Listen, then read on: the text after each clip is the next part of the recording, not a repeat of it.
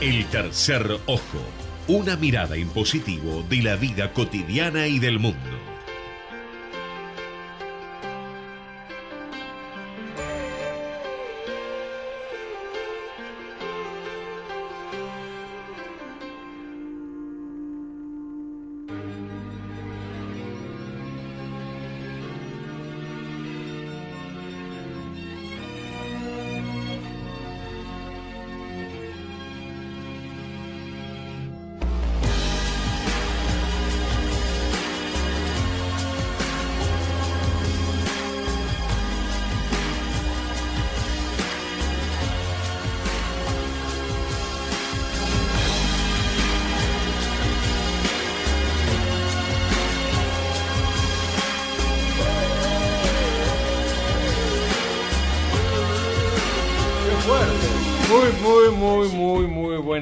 Tardes. Primer día laborable de la semana.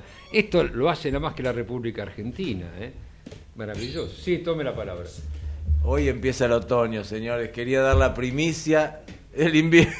Muy bueno. Empezó el verano en el hemisferio ¿Vieron- norte. Vieron que es bueno tener alguien que corrija. Lo dije a propósito para ver quién me corregía. Hoy empieza el invierno y esto es extraordinario. Cambiamos.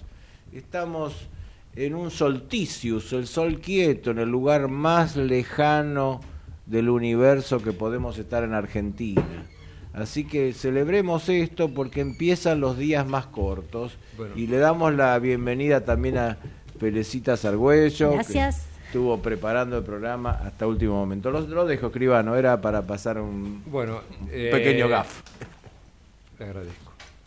Eh, Decíamos que empieza la semana, porque nosotros nos damos el lujo de empezar la semana los días miércoles, o sea, porque somos así, somos latinoamericanos, de la patria grande hacemos lo que queremos.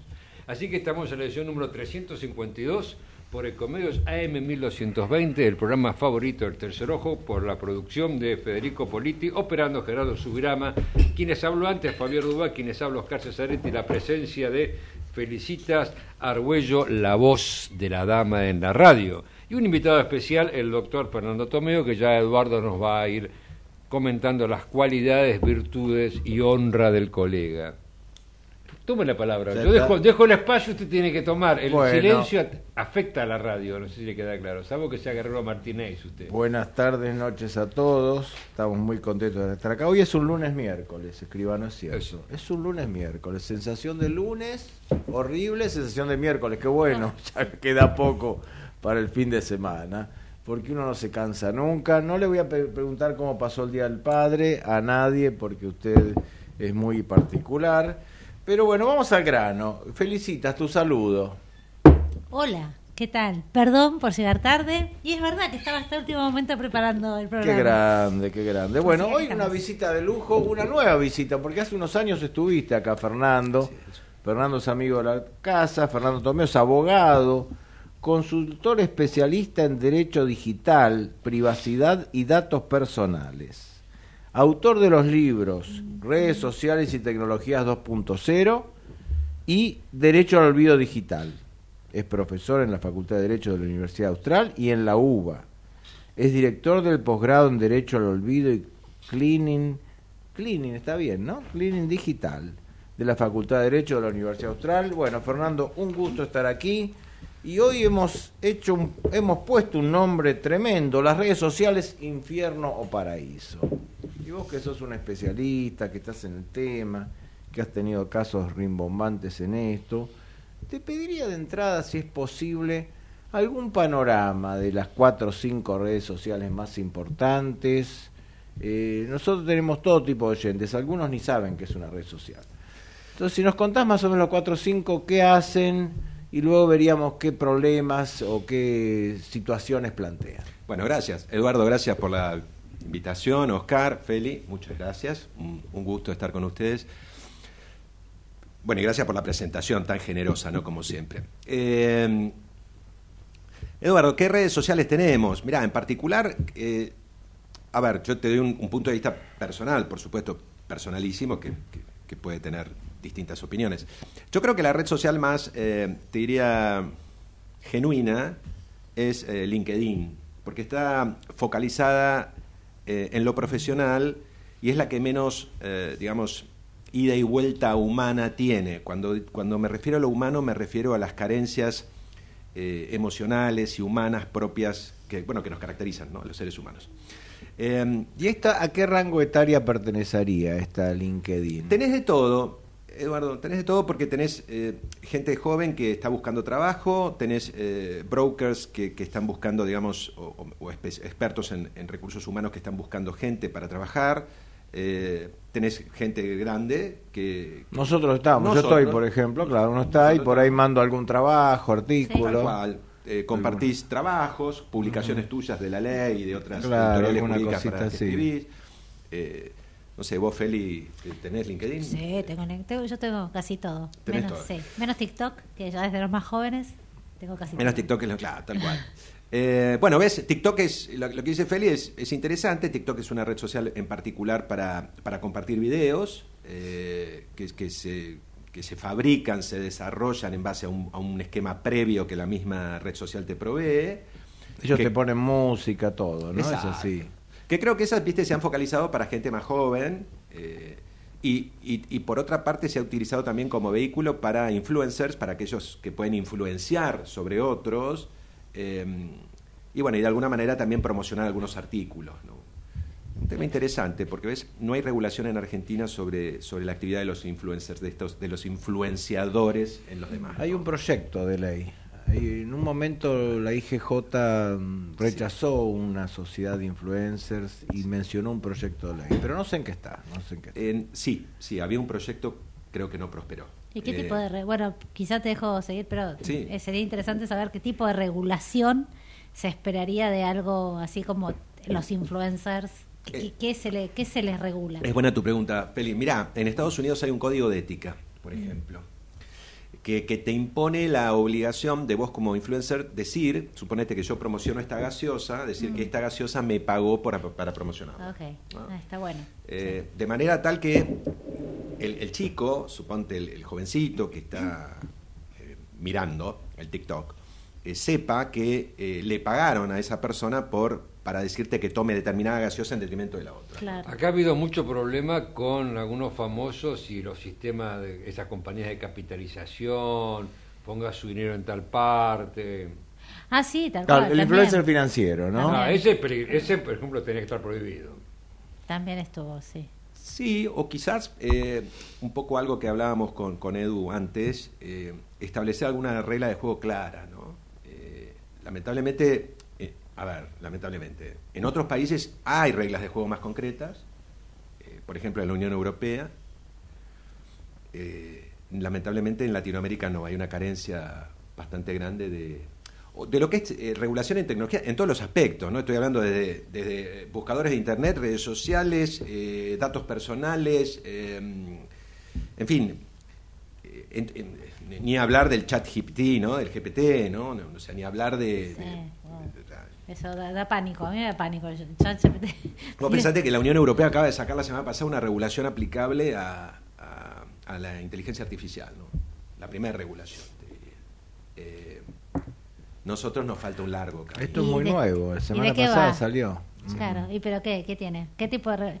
Yo, porque me parece un mundo, ¿no? ¿Qué, qué, qué se regula en materia de inteligencia artificial? Primero, a los que generan la inteligencia artificial, a los que la usan, a los destinatarios, a los que pueden ser manipulados, o sea, ¿a quién, a quién apunta a proteger y a, y a quién regula? Eh, eh, también es buena tu pregunta, Félix. Mirá, yo creo que eh, es grande, digamos, o, o, podría ser muy extensa la respuesta, pero me, me parece que en particular la regulación tiene que a, eh, apuntar a la transparencia.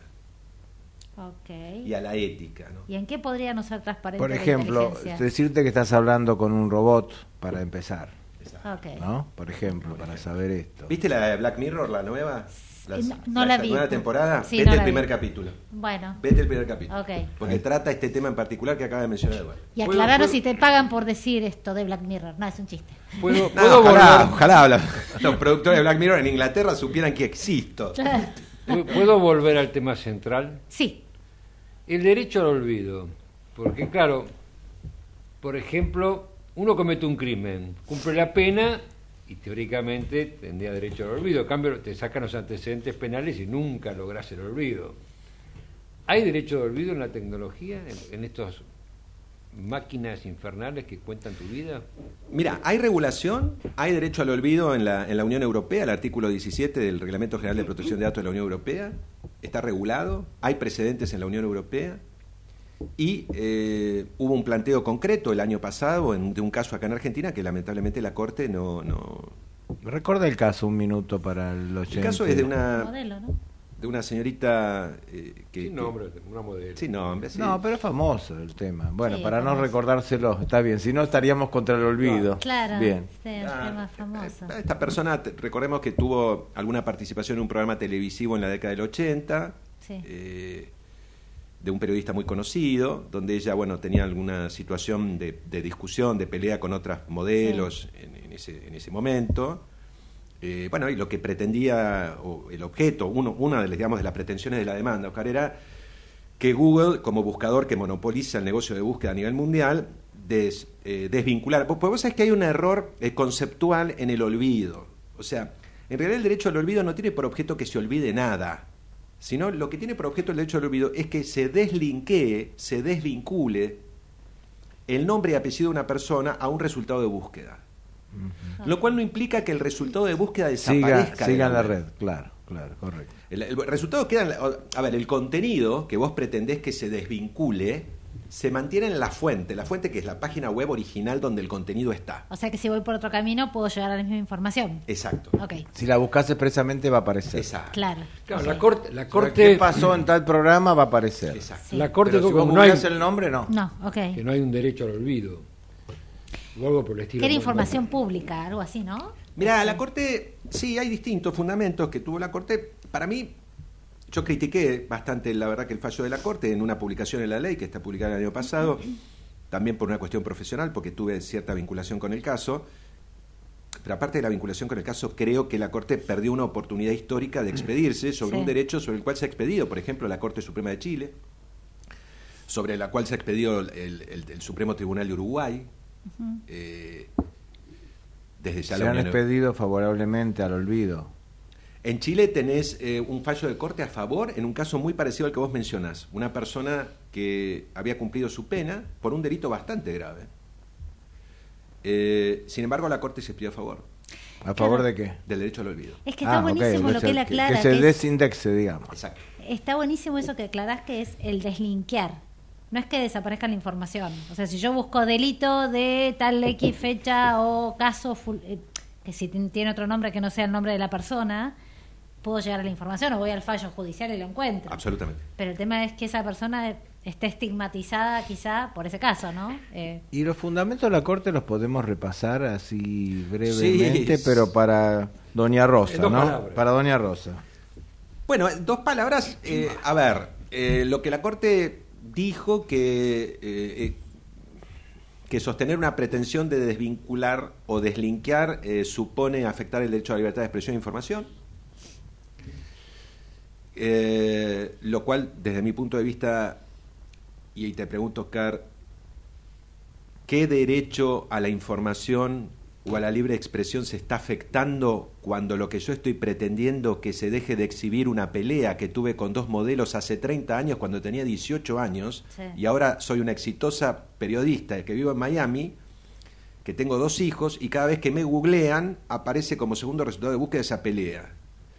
¿Cuál es la afectación a la libertad de expresión? Eh, primer crítica, digamos. Segundo fundamento de la Corte, que esta persona es una persona pública. Bueno, a ver, ¿por qué es una persona pública? ¿Por ser periodista y vivir en Miami es pública? ¿Qué es lo que califica a una persona como pública o privada? ¿No? Pues si vos me decís, por ejemplo, un funcionario eh, público actual que está desarrollando funciones, sí, es una persona pública, tiene exposición pública. sea, con esa teoría somos públicos nosotros en este momento. Sería, bueno, sos muy público. Claro, sería como lo de la persona expuesta para la UIF, ¿cómo es? Eh, políticamente sí. expuesta, ¿no? Políticamente que vos decís, expuesta. bueno, vamos a re- re- darle un tratamiento más riguroso, ¿no? Exacto. Pero no era el pública caso, no era hay el que explicar caso. la teoría de la real malicia para No era el caso, ¿no? pero acá no, no tiene esa característica el señor. A, a mí me parece que no. Sí, se perdió la oportunidad y también es contrario al derecho a la segunda oportunidad, ¿no es cierto? que de alguna manera viene también de la de la madre patria de Norteamérica, ¿no? Por ejemplo, en quiebra, fíjate que tenemos la institución del discharge, vos caes en quiebra, persona humana, y después de un año podés levantar la quiebra y empezar de nuevo con un nuevo patrimonio. Tu patrimonio viejo queda para lo- la deuda anterior y el nuevo no. ¿eh? La rehabilitación la quiebra. O sea, es como la idea de la segunda oportunidad. Acá alguien que le pasó algo hace mucho tiempo, vos decís, ¿cómo no? ¿Mm? Crediticiamente está el derecho al olvido reconocido. Por deudas viejas no te tienen que aparecer más en los antecedentes. Así es. Sí, la- fue un- una, una pena lo de la Corte. Eh, No vamos a pensar en desvío de causa, vamos a pensar que se equivocó y listo. Sí, hay, ah, ojo, hay otros planteos que todavía están en trámite, o sea, puede haber una segunda oportunidad también de que la Corte se expida.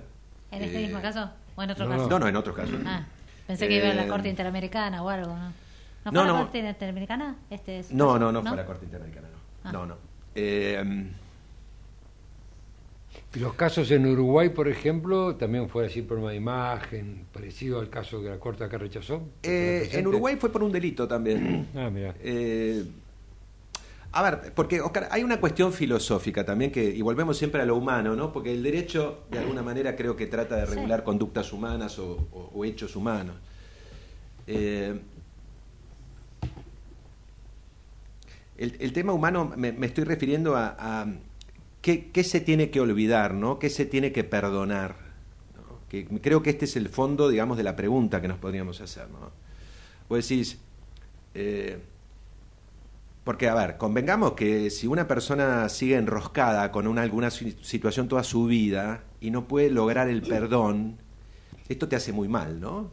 Entonces, creo, por lo menos a mí, me hace mal. Eh, entonces, yo digo, ¿se tiene que olvidar un hecho de terrorismo? Yo creo que no. ¿Se tiene que olvidar un hecho... Cuando digo olvido estoy hablando de deslinkear, ¿eh? ¿Se tiene que olvidar un hecho de, eh, de abuso de menores? Estaba pensando en eso, yo, creo que no. Creo que no. Y no, porque. Ahora, un tipo como le pasó a Costejas, en, en- y esto está vinculado al derecho este, de concursos y quiebras casualmente. ¿no? El tipo en España eh, le, habían, le estaban por rematar un inmueble porque tenía una deuda. El tipo, y, y la deuda la había, o sea, el edicto judicial de remate había sido levantado por el diario La Vanguardia, que es un diario español. Sí. El tipo pagó la deuda. ¿Levantado qué querés decir? ¿Publicado? Sí, publicado, publicado. Entonces, el tipo paga la deuda, pero se seguía googleando a sí mismo y el segundo resultado de búsqueda, el edicto judicial. Claro, entonces todo- todos los amigos, los parientes, Le pedían explicaciones. claro, Y, no, y no le prestaban un peso. los proveedores, ¿viste? Che, Claro. cheo, cheo, te decían, Otra vez. Che, pero Mario, Mario se llama el tipo este, ¿no? ¿Qué, ¿Qué pasa con esto? ¿Garpaste? ¿No? ¿Garpaste? Flaco, hace 30 años que pagué. Lo que pasa es que Google me sigue trayendo a la luz este resultado de búsqueda. El tipo inició un proceso judicial que tuvo que llegar al Tribunal de Justicia de la Unión Europea. O sea, Casi nada. ocho años. Convengamos que Google pelea hasta última. Ah, Google, ¿no? Google, mirá, sí. Te, Sí, pelea hasta te va a pelear hasta la muerte. Sí, sí. Porque no quiere, no quiere. Google No va- quiere hacerse cargo de eh, nada. Siguiendo con eh, esto me parece muy interesante este tema, es un tema que hay que trabajarlo y seguirlo, ¿no? Subiendo con las redes, a ver, ¿con ¿qué te parece Twitter, por ejemplo? ¿Cómo está Twitter hoy? A mí me parece Twitter que, que es una red social de opinión, eh, que permite manifestar opiniones en particular, que se han aumentado la cantidad de caracteres de manera que vos puedas expresar un poquito más. Antes lo tenías muy limitado en caracteres. Eh, pero creo que también es un vehículo utilizado por mucha gente para descargar, eh, sobre todo en el ámbito político. ¿no? Mm, sí. El ámbito político es como un... A veces la verdad que vos decís este, cómo se pierden los controles, los estribos.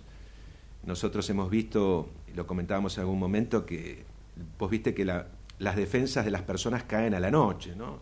En general, no es lo mismo alguien a las 10 de la mañana tuiteando que un tipo a las 11 de la noche después de que se tomó dos vasos de, o dos copas de Malbec. Sus defensas están más bajas. Entonces tiende a sacar, ¿no? Y ahí es donde se producen hechos como, por ejemplo, las calumnias e injurias, que, que lo vemos en la práctica profesional, donde yo, por ejemplo, a través de Twitter digo, bueno, vos sos un estafador, le digo a Carlitos, le digo, Carlitos es un estafador, bueno, te estoy imputándole la comisión de un delito, lo estoy calumniando, Bueno, en ese caso se, se- se configura la, la figura penal de la calumnia a través de un medio informático y bueno, hay que constatar ese contenido y iniciar una acción judicial. Eh, el que se ve perjudicado, por supuesto, por este hecho. ¿Qué tipo de gente usa Twitter?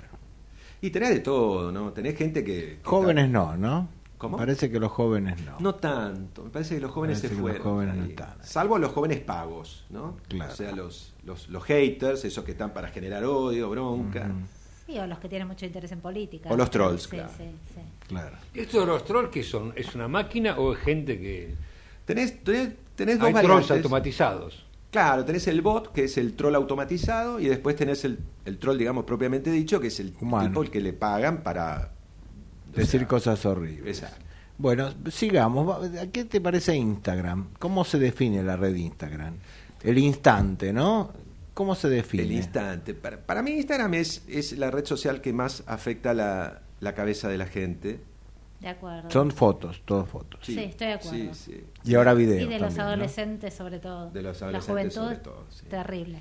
Eh, Instagram permite, digamos, es una gran vidriera, con este lema popular de lo que no se instagramea no existe. A tal punto hemos llegado que si vos no subís una foto o una imagen, como decís vos, este, supuestamente pasándola bien, no existís.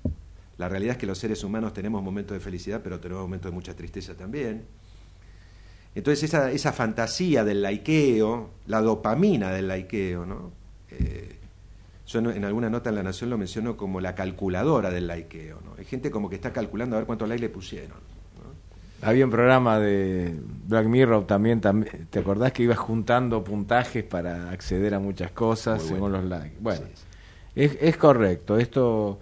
Y yo te preguntaba antes, eh, las redes siempre convocan lo que se llama narcisismo, mirá qué lindo que soy, mirá qué bien que me va, mirá mi familia, mi auto, donde me fui de vacaciones, y voyerismo, ¿no? Espiar la vida de los otros, el cotilleo.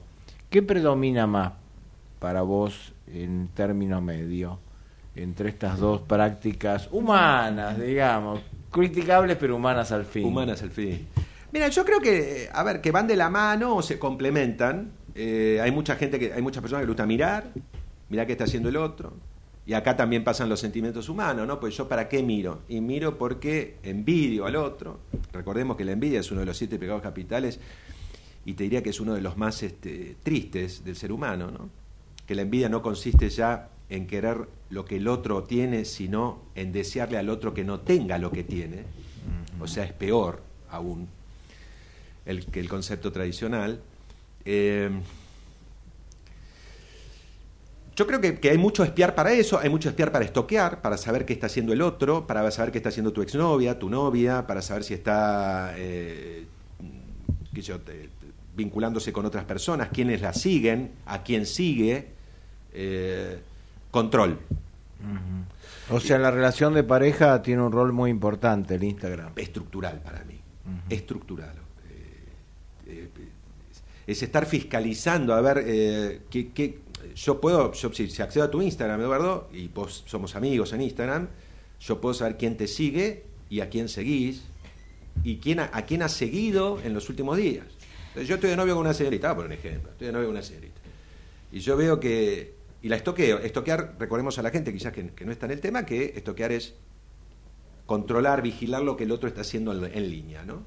Eh, si yo, si yo puedo saber que mi ex, mi novia, este, ha aceptado como amigos a tres, cuatro señores jovencitos, qué sé yo, por decir un ejemplo bobo, ¿no? Sí, sí. esto muy probablemente no me guste. Como también eh, al revés, ¿no? Si ella está siguiendo a otras personas. Entonces, para mí da para los malos entendidos, da para la, la- la- independientemente, como decía Feli, de, de- de que te- le quema la cabeza a muchos chicos, eh, por esta necesidad de exhibirse y de que si yo no estoy no existo y de que yo tengo que mostrar que la paso bien y que con mi papá y mamá nos fuimos a Miami y que, y que voy a un colegio bueno, eh, todos estos riesgos, ¿no? Después todos los riesgos de la privacidad que todo esto implica, ¿no? Pero es otro tema. Eh, a mí me parece que perjudica mucho a la cabeza de, de los chicos, de los grandes también. Uno ve muchas cosas, ¿viste? Ve los grandes. eh, Pero es tí- típico también esto en las rupturas de pareja, ¿no? Las personas que, Que vos decís que sabés que tal persona se desvinculó de otra y, y está posteando, qué sé yo, este, frases de, de, no Sí. sé, de Claro. Maga- Magandhi, viste, Sí. diciendo este, También, sí, también. O que estoy espléndido o está es una cosa así increíble. Sí. Del universo está conmigo. Tengo una pregunta para el doctor Fernando. ¿Hace mucho que no andás en colectivo, Fernando? No, no. Andás. Sí, sí, sí, sí. Bien.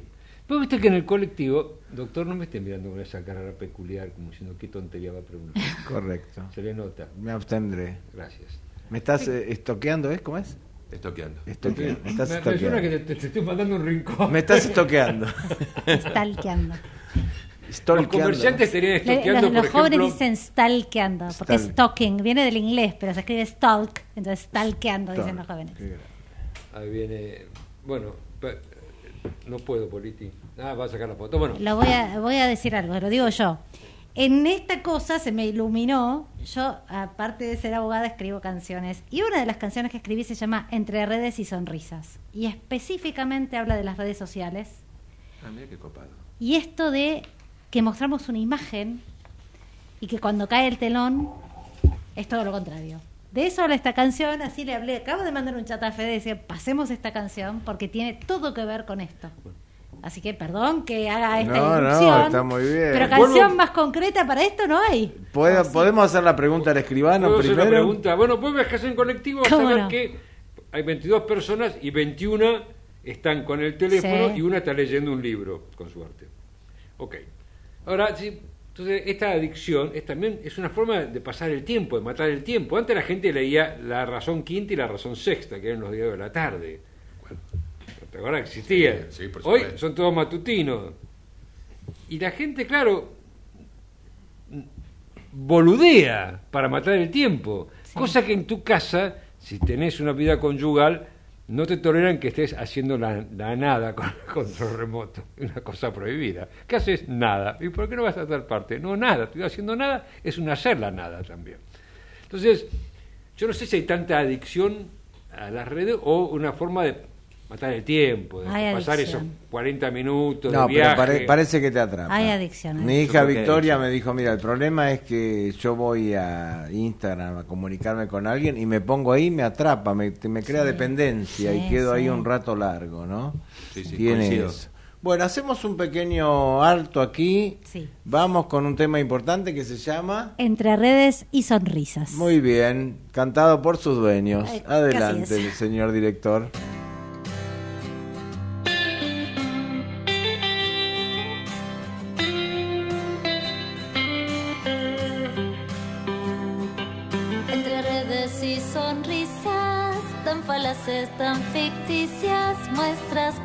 Fantasía de un amor en demasía y una gloria fabricada que no es más que una fachada de una vida descargada que solo ve a quien le agrada y no guardas tus secretos, ni realizas tus decretos, y no sabes ser discreto, ni experimentar lo concreto, te alimentas de miradas ajenas desprejuiciadas y fomentando tu ego, proclamas un amor ciego. Y cuando cae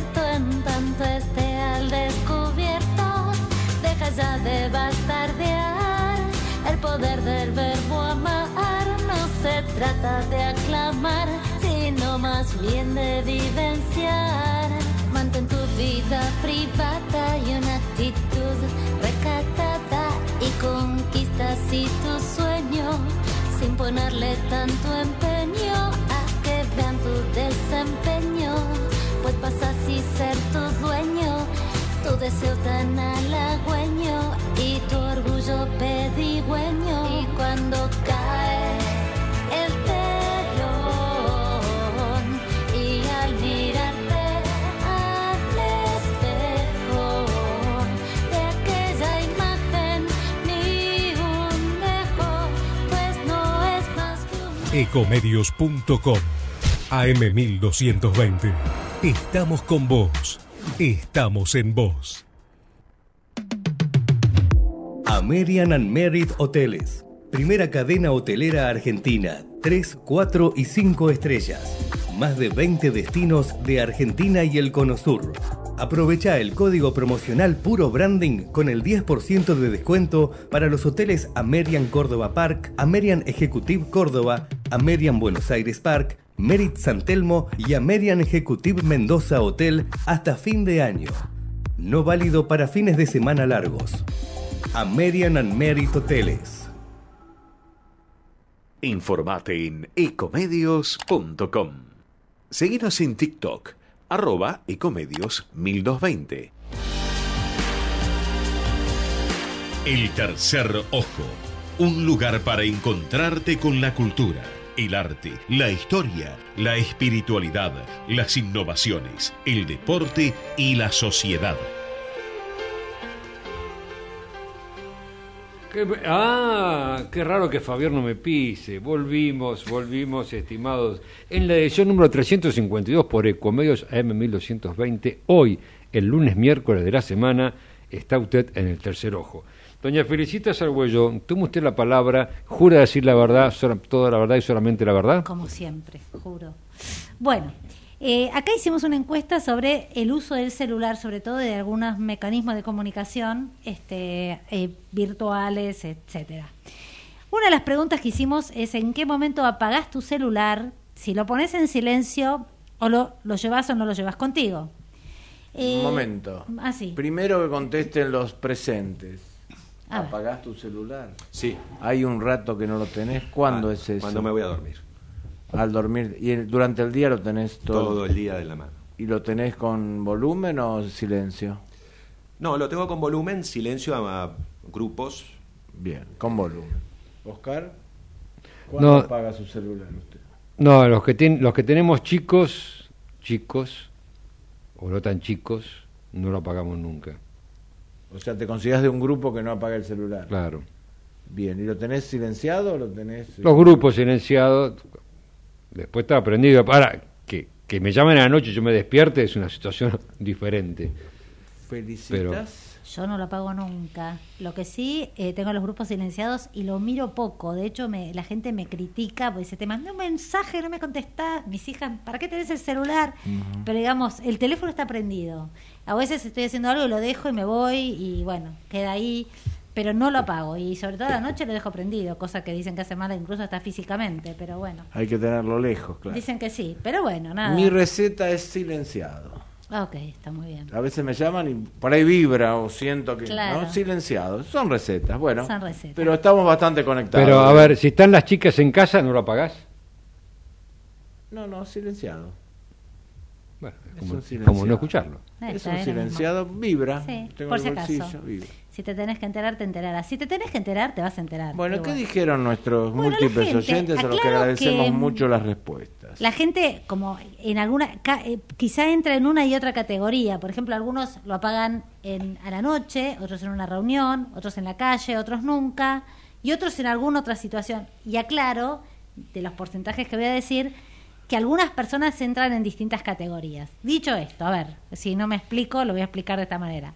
A la noche, el 70,91% de los oyentes dice apagarlo. Bien, muy ¿Eh? bien. Vamos por eso. El 40% lo paga en una reunión. El 12,73% en la calle. Solamente el 9,09% nunca. Y después hay un grupo que dice en otras circunstancias, por ejemplo, cuando hacen deportes. Eh, otros tienen mecanismos como dejarlo al lado de la computadora, como lejos, y lo agarran si se van.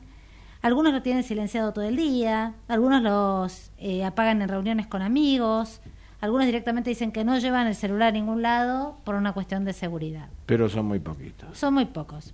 O sea, el grueso lo tiene prendido. El grueso lo tiene Y prendido, lo pero, apaga pero a la noche. y son lo apaga a el la 70%. noche. Prendió de día y lo apaga a la Sí, noche. Muy apaga. bien. Tome nota, escribano. Hemos Adelante. labrado el acta correspondiente a Foja 2442. Vamos a la pregunta 2. ¿Cuál es tu forma habitual de comunicarte con otras personas? Las opciones son WhatsApp, por audio, mensaje de audio, por teléfono directamente o alguna otra manera. El 76,36% de las personas dice que por WhatsApp. El 27,27% manda un mensaje de audio.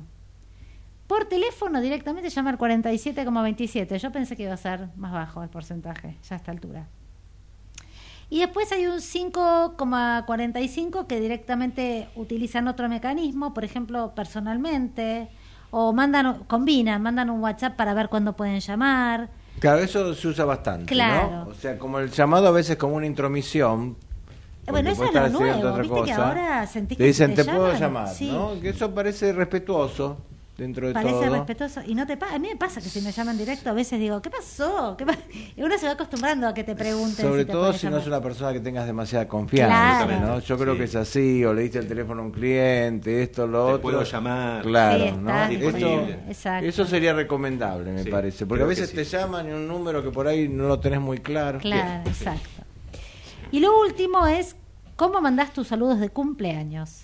Las opciones son WhatsApp, eh, personal por escrito, un audio por teléfono, alguna otra opción, etcétera. Muchos respondieron depende de la cercanía, ¿no? Como que Bien. hay distintas opciones, varios dijeron. Padres de colegio, tenés un grupo de 50 Claro, personas, no tenés tanta cercanía. Ahí que, usarían un mensaje y ahí mandan un mensaje claro, Claro. exactamente. Entonces por WhatsApp, eh, y acá me perdí, dice el 27,27%, de poco.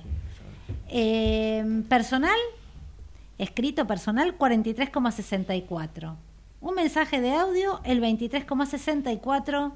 Y por teléfono, el 49% de las personas. Pero claro, de vuelta, reitero, eh, primero que hay personas que dicen esta, esta y esta, o sea, que entran en varias categorías. Segundo, la de la cercanía es lo fundamental. Como que varía mucho si es familiar, si es amigo o si es apenas un Bueno, conocido. cumpleaños tu hermano, tu hermana. Mandás al grupo de hermanos, feliz cumple. Eso no puede ser. No, es horrible.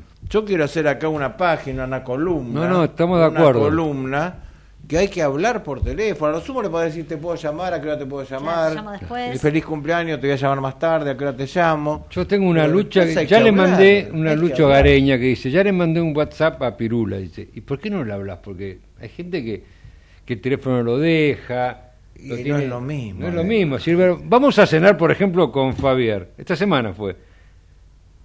Le mandé, le mandé un WhatsApp a, a Lucía.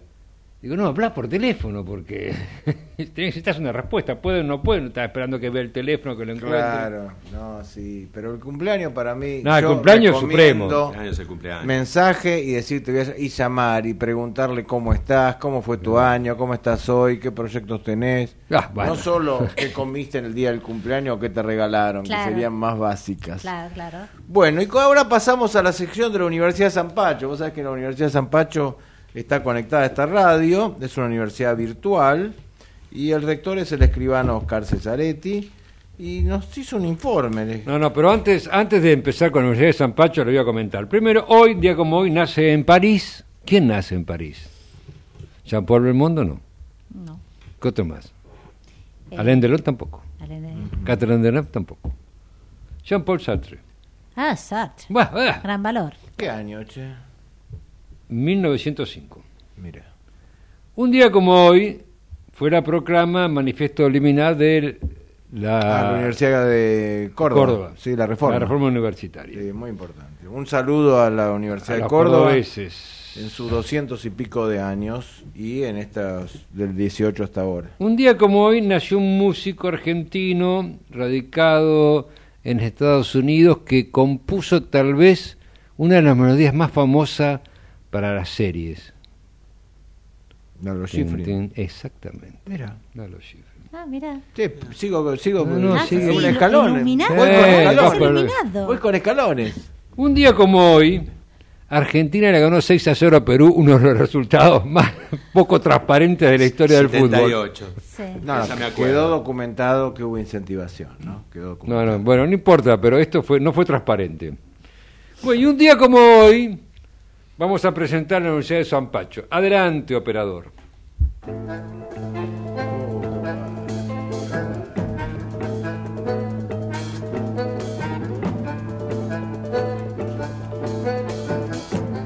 Estamos como con la música de Piazzolla porque el tema es Che, ¿qué onda el casamiento? Preliminar. Las etapas más felices en la pareja son antes de conocerse y después de separarse, dijo un gran filósofo. Nosotros acá, con Fabián y quien le habla, tenemos actas matrimoniales legalmente con- realizadas y en más de una oportunidad. O sea que somos del grupo de los formalistas. Unos creyentes. Pero bien, la idea de matrimonio es una institución, acá todos abogados tenemos claro lo que se trata, es un concepto como rígido, ¿verdad?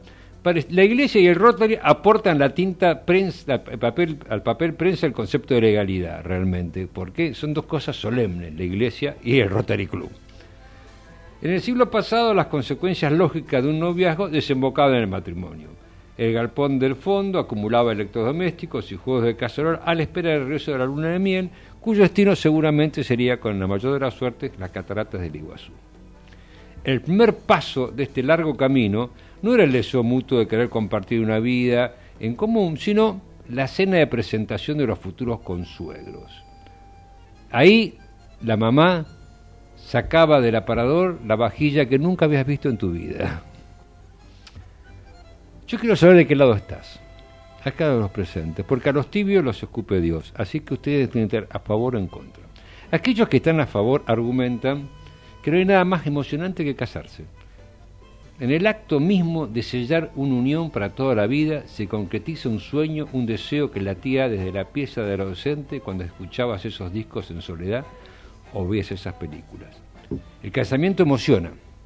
Ves a tu nona llorar de alegría porque sienta que se cierra un círculo. Tu abuelo, que viene de zafar de un concierto del arpa, vuelve a ponerse el mismo traje que él usó para tu primera comunión. Es la oportunidad de ver a tus tíos que nunca salen. La primera torranta muestra sus nuevas lolas, que asoman en el escote vestido azul de seda, y tu primo, el rockero, se lleva un facito para fumarse en el baño. Casarse es como sellar con, sellar con un papel el amor que te va a, llevar toda tu vida en común, ¿verdad? Para muchos el matrimonio es un modo de resistencia resultado de una lucha.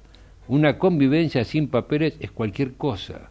Los convivientes que no se casan se abrazan a una causa de no que- animarse a dar el segundo paso. Desconfían ciegamente de la continuidad del, del vínculo. Casarse es entrar al mundo por la puerta grande, de garantizar que tus hijos vivan una infancia buenaventura, dentro de la armonía, clima familiar típico. No hay felicidad más grande que usar la tostadora de la tía Carmen y la cafetera del tío Mingo.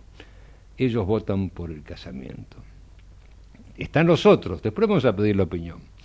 No hay nada más triste que un casamiento. Y esa tristeza se confirma cuando te das cuenta que no hace falta papeles para sellar un amor. El casamiento es un acto para el otro, es la concreción de un sueño que no soñamos. El dinero lo podías usar para ir a Florencia, Barcelona o visitar al Papa Francisco. Eh, si, si es para llorar, tu pobre abuelo te aconsejamos que no te cases porque capaz que el estén anda fallando y tenemos una desgracia. No hay nada más estresante que casarse. Piensen, salón, vestido, catering, mesa, dulce, fotos, souvenir, video emotivo, luna de miel, lista de, de invitados, salvajes en la lista de invitados o no salvajes, primos lejanos, primos cercanos. No es el casamiento lo que emociona. Lo que emociona es mirar a tu pareja a los ojos y saber con el corazón de que no te equivocaste, que amanecer cada día a su lado es la parte más feliz. Sin papeles quiere decir sentir la libertad de no atarse a una condición. Para muchos no pasar por el registro civil es un modo de la resistencia, es creer en la libertad individual. Estimados presentes, ausentes, oyentes, ya le dijimos que no es el casamiento lo que emociona, lo que emociona es mirar a tu pareja. Como dice el señor que argumentó estas líneas, es hora de despedirse a favor o en contra, porque a los nibios, a los tibios, perdón, los escupe Dios. Adelante, felicitas. ¿Por qué tengo que empezar yo? Porque estás a la derecha. Muchas gracias. Crino. ¿De qué- ¿A quién pertenece esa lectura? ¿Es un alumno de la Universidad de Postdoctoral, postdoctoral. Ah, postdoctor. Ok, es una tesis postdoctoral. Bueno, muy bien. ¿Casamiento o no casamiento? Felicitas. Yo acá tengo que ser tibia. Yo creo que depende de la situación. Eh, yo me casé en la- con mi, el padre de mis hijas y, y creo que cuando uno quiere realmente formar una familia, eh, a- soy abogada, entonces creo que la institución da una protección Bien. adicional tanto a la pareja como a los hijos. Los hijos igual hoy en día ya están muy equiparados, pero creo que le da cierta institucionalidad, así que me parece bien. No, con, no concuerdo con que sea un estrés casarse por toda la fiesta, eso es una opción. Podría no haber tanta fiesta y parafernalia. Pero mm, después ya no me casé, no me volví a casar. Y O sea, este, tenés una y una. Tengo que ir una. Se Y te anota conozco- entonces con un ci- 50-50. 0,5. Pareja- claro. y, y conozco parejas muy bien constituidas y familias preciosas que no han pasado por el registro civil eh, y son mucho más, si querés, institucionalizadas en algún sentido a nivel este compromiso, esfuerzo, eh, proyectos mutuos que, que funcionan tanto o mejor que muchos matrimonios. Así que creo que es bastante personal eso. Este, Pero dirías que el matrimonio como institución es irrelevante en la pareja No, o para mí puede tener tiene, un tiene un- simbolismo. sí, no, para mí Puede es, re- relevante y te- puede tener cierto peso institucional y psicológico que a veces puede jugar a favor o en contra. A algunos les juega a favor y a otros quizá con una histo- historia familiar pesada. Eh, la cuestión de sí, Pero no es neutro. No no. Fernando, ¿qué nos puedes decir de esto? Eh, yo creo que yo estoy a favor del matrimonio eh, y de la institución. eh, de- como coincido con Feli desde lo jurídico, me parece que le da este, ciertas Más protección. Sí, sí, sí, sí.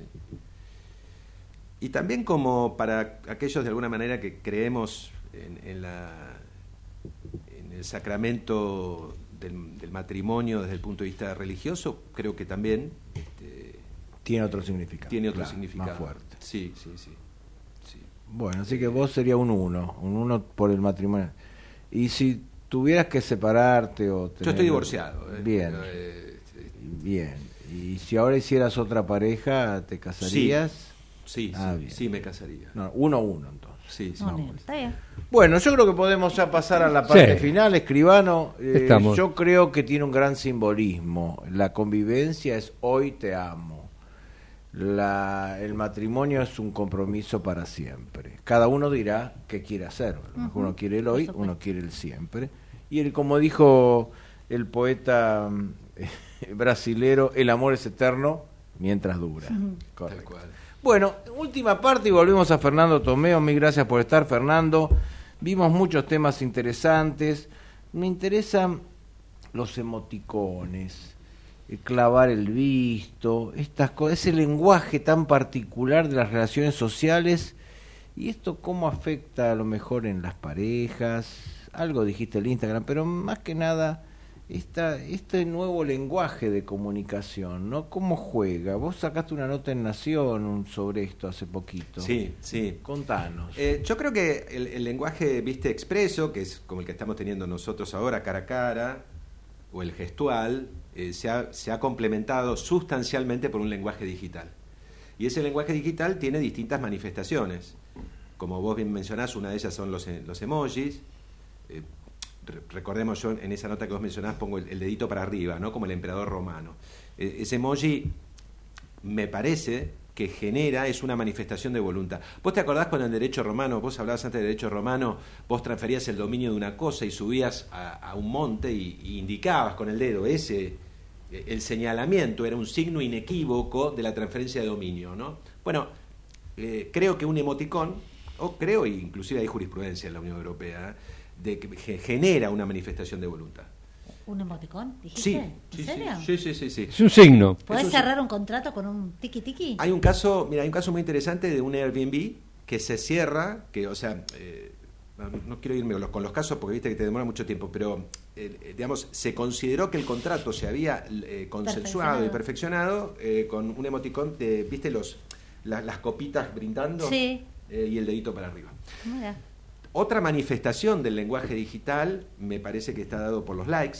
O sea, yo creo que el like puede considerarse una, también una, una manifestación de voluntad, sobre todo en los casos de violencia de, génico- de género, y, y acá hay un precedente de- del jugador de familia número 3 de Comodoro Rivadavia hace dos años atrás, donde en un caso de violencia de género, eh, con un, un señor que tenía una restricción perimetral, se dedicaba a likear las fotos de su expareja, Ah, eh, y esto se consideró un, un acto de, humillación y acoso hacia la mujer. claro. Likear las fotos. Y sí, Sí. sí, porque le está persiguiendo, le está mirando todo el tiempo a ver qué hace, qué no hace, Ah, tiqui tiqui. eh, eh, en realidad el likeo depende del contexto, y yo esto lo digo, Oscar, porque una cosa es que yo te likeo una foto que vos subas a Facebook de una montaña en Bariloche, lo cual es absolutamente intrascendente, o sea, me gusta la montaña que vos pusiste, te la likeo, y otra cosa es que yo esté likeando todas las, o sea, que mi ex pareja tiene eh, imágenes, digamos, en ropa, en, en bikini, este, y yo le estoy likeando toda la foto todos los días. este, Ok, acoso. Claro. Por eso el- me parece que el contexto Claro. define Claro, también, o ayuda a por supuesto. Y la última, bueno, manifestación, eh, Edu, de, de- digamos, de este- no- que no es la última, ¿no? Para los efectos de, abre- de abreviar, eh, es el bloqueo. El, el- el visto y el Ah, bloqueo. el ¿no? bloqueo. A ver, sí. contanos, ¿visto? ¿qué es el visto y qué es el bloqueo? Clavar el visto es cuando yo le mando un mensaje a Feli, eh, le digo, hola Feli, ¿cómo estás? 10 de la mañana, somos pareja, y, y Feli no me contesta. Este, yo sé que ella recibió el mensaje porque eh, tengo el, Porque los, te sale leído. los dos tildes Claro, azul. te sale leído. Pero- Recibido, leído. Claro, pero o sea, yo- Feli, se- Feli- Feli sabe que yo sé que ella lo leyó, pero no me contesta. Entonces vos decís, ¿por qué no me contesta? no? Acá es donde empieza a funcionar la cabeza de uno. Ah, no me contesta porque no le interesa, no me contesta porque está enojada, no me No contesta porque no perdió el teléfono. No me contesta porque perdió el teléfono. No me contesta porque está porque Con está- otro. porque le saltó la tatra. Claro, claro. Entonces, digamos que si está todo bien con Feli, uno puede decir, bueno, se olvidó el teléfono, está ocupada, me va a contestar más tarde, está con una amiga, pero si venimos con alguna situación de conflicto, ya sea una expareja como un conflicto societario o, o de familia, que vos sos experto, Eduardo, sos uno de los número uno sin duda en el país, eh, vos, vos sabés que cuando hay situaciones de base complejas humanas, eh, la falta de comunicación empeora las cosas. Si nosotros somos hermanos y estamos atravesando una situación de conflicto y yo te, te digo, Eduardo, ¿pudiste revisar la declaratoria de de papá? Parece una, una huevada. ¿no? Y bueno, me contestás. Y ¿Qué pasó? Claro. y, en- y con una expareja es peor. Entonces, muchas veces estas situaciones de incomunicación que genera WhatsApp, a mi entender, derivan en situaciones de agravamiento de conflicto, de ira, que, de- que, que- que decanta una cuestión jurídica. Por ejemplo, el, el hostigamiento digital, la pornovenganza, eh, en fin, figuras penales que están reconocidas en otros países y que en nuestro país... ¿Cómo está nuestro país en eso? ¿Hay una ley penal que sancione conductas? ¿Cómo se sanciona eso? ¿Hay que ir a una acción civil? ¿Cómo es? Buena esa. Mirá, no tenés ley de fondo. Por, por ejemplo, la pornovenganza, recordemos a la gente lo que es, es, es, es la difusión de imágenes eróticas obtenidas de tu expareja con su consentimiento. O sea, vos obtuviste esas imágenes típico en la pandemia, recordás cuando la- las parejas no se podían ver, entonces se mandaban fotos desnudos, uno a otro. Esto entre grande, chico, mediano, todo el mundo lo hace. El sexting, el sexteo, el intercambiar fotos desnudos. Entonces decís, yo, expareja, tengo tu foto desnuda, pero ¿sabes qué? Como vos me dejás, me enojo, y cuando me enojo, empiezo a esparcir esas Difundir. imágenes por todos lados. Pero no solo expareja, puede ser alguna otra situación, ¿o no? Por ejemplo, sí, sí, sí. por ejemplo, ¿no? El ejemplo que, que- que estábamos poniendo. Ahí se configura la porno venganza, que como vos decías, no está regulada en Argentina, sí está regulada en la Unión Europea, el derecho español tiene dos figuras penales al, al respecto. Eh, sí, a nivel ciudad autónoma, tenemos la- una contravención en el Código Contravencional, eh, que, que está penada, digamos, la, la, la porno venganza, por así. Se podría denunciar en la ciudad entonces. Sí, sí, sí. En la fiscalía de la unidad fiscal de cibercrimen de Daniela Dupuy, que está ahí en la calle Callao. Y, ellos otra- actúan. Sí, sí, ellos actúan. Y trabajan muy bien, Eduardo. Y Tengo otra consulta. Y decime, sobre el servidor o sobre la plataforma, ¿se puede hacer algo para que la supriman esas fotos? Sí. Las plataformas pueden hacer todo. Lo que pasa que en principio se van a negar a hacerlo. Ahora, si hay una orden judicial, van a tener que cumplir. Bien. el doble, el doble, el tilde azul, pero ahora hay jóvenes que eliminan el tilde azul. Claro, Entonces no sabes si lo vieron o no lo vieron. exacto. Esa ya es más dramática la situación. Esa es más dramática. Bueno, pero pensás que no lo vio, por lo menos. Lo que pasa tranquilo. que puedo hacer una... Ahí yo, yo lo tengo eliminado, pero vos sabés que lo tengo eliminado Por error. No, no, porque esta cosa de... ¿Qué te da? Te da el- es un ida y vuelta. Yo tampoco puedo ver si otros recibieron mis mensajes. Ah. Eh, vos si, si elegís eh, que no miren lo tuyo, no podés mirar lo del resto. Y para mí te quita una carga de obsesión. Esa cosa de, che, lo vio, no lo vio. Claro. Es más por lo que me genera a mí hacia el otro que Claro, porque no visto, vean... el visto. Claro. Bueno, tenemos que ir cerrando y una pregunta final a Fernando. Mil gracias por estar.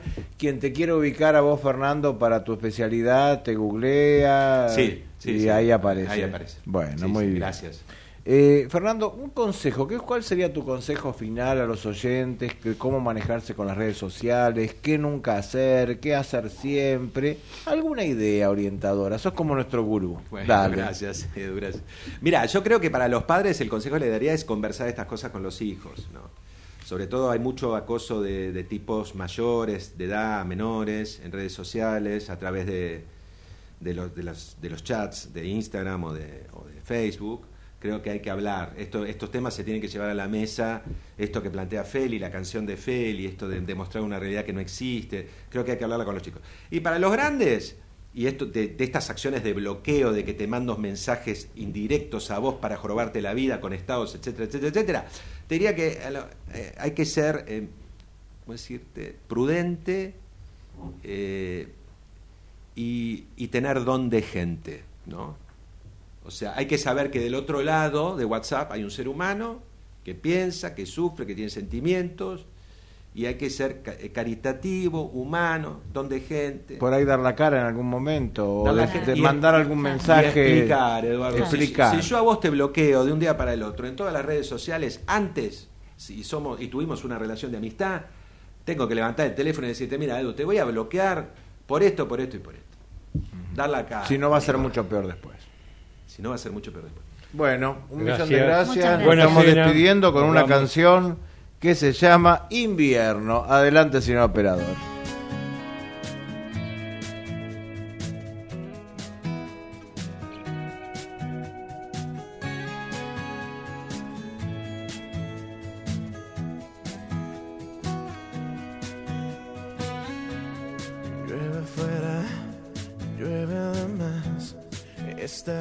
La ciudad.